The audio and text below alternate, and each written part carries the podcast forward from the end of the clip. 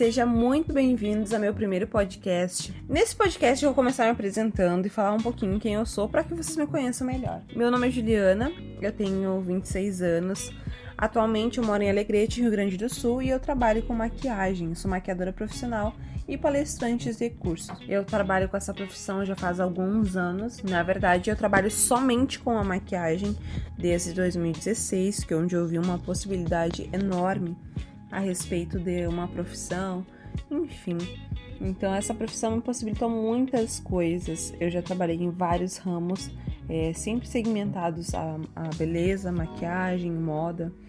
É, trabalhei sempre é, em contato com o público, trabalhei no comércio, enfim, fiz várias funções. E eu sempre gostei da área da maquiagem. Há muitos anos eu me dedico à automaquiagem e também a maquiar outras pessoas. Logo que eu comecei a maquiar, a me maquiar, eu ia muito bem maquiada para o meu trabalho, inclusive trabalhei numa loja de, de cosméticos, que também é, me obrigava, entre aspas, a ir maquiada.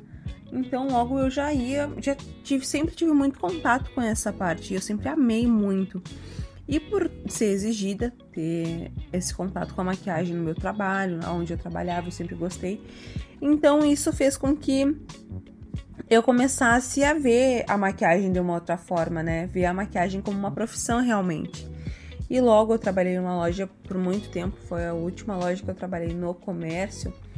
E essa loja eu sempre ia muito bem maquiada e então eu atendia muitas pessoas que começaram a me pedir atendimento a domicílio. Então eu atendi por muito tempo assim na loja que eu trabalhava e também fazia hora extra para poder maquiar as minhas clientes no final de semana, enfim, ou fora do expediente. Só que chegou um momento que ficou bem assim, é, puxado para mim. E eu pensei, já que tem bastante gente querendo, eu vou me especializar. Comecei a fazer muitos cursos é, enquanto eu ainda estava nessa loja. E logo após eu uh, comecei a atender num salão de beleza. É, nesse salão de beleza foi onde eu comecei, foi o primeiro salão de beleza que eu atendi, porque antes eu fazia atendimento a domicílio. E eu continuei trabalhando na loja e atendendo no salão e também a domicílio. Então chegou um momento que eu precisei optar, eu já estava muito esgotada do comércio, porém eu tive muito endividada, então eu precisava fazer com que é, realmente eu pudesse me sustentar da maquiagem e também quitar as minhas dívidas. E então eu via a maquiagem como uma uma janela e uma porta, né, de entrada, uma porta de soluções aí para os meus problemas, não só na parte financeira, mas também para que eu fosse realizada naquilo que eu estivesse fazendo. Comecei a maquiar é, desde muito nova, é, sempre gostei, sempre tive esse contato com a maquiagem desde adolescente, da pré-adolescência, desde a minha infância, na verdade, eu sempre gostei muito de maquiagem. Então eu sempre tive esse contato. E logo após eu continuei é, trabalhando nas, nas lo na loja e também trabalhando no salão de beleza e a domicílio, como eu falei antes. Só que chegou um momento que eu precisei optar e vem aquela insegurança, aquele medo de saber se vai dar certo ou não, saber se realmente é o momento para poder fazer um investimento, se é um momento de, de se desafiar mesmo. E eu então eu decidi, é, surgiu uma proposta do amigo no meu namorado, que na época era meu namorado, é, surgiu a proposta de a gente abrir um negócio juntos. Eu fiquei, é, em média, antes da gente abrir esse negócio, fiquei um ano fazendo esses atendimentos a domicílio, no salão e trabalhando na loja. Então, assim, como eu falei para vocês, eu tava completamente esgotada. Então chegou o momento que eu precisei decidir e eu tomei a decisão de sair da loja, que era um comércio, e eu não estava mais feliz trabalhando ali. Então eu comecei a trabalhar é, somente no salão, parei com os atendimentos a domicílio também, e logo eu abri o meu espaço juntamente com esse sócio, que foi uma experiência muito incrível, assim, foi bem intenso, é, foi um momento assim de muita responsabilidade, eu aprendi muito, muito, muito mesmo, sabe? Eu consegui ter um crescimento profissional muito grande nesse período. É, permaneci na sociedade por um ano, fechamos um ano de sociedade. É, onde eu vendi a minha parte para esse sócio. E eu fiquei uns dois meses fora do, do ateliê, que até então era o Flamingo Ateliê, e abri um novo espaço no estúdio, onde eu abri sozinha, antes nesse Flamingo Ateliê era um salão de beleza. Então eu abri o estúdio e fiquei no estúdio, foi onde eu cresci profissionalmente, assim, muito, onde eu trabalhei muito, me dediquei muito.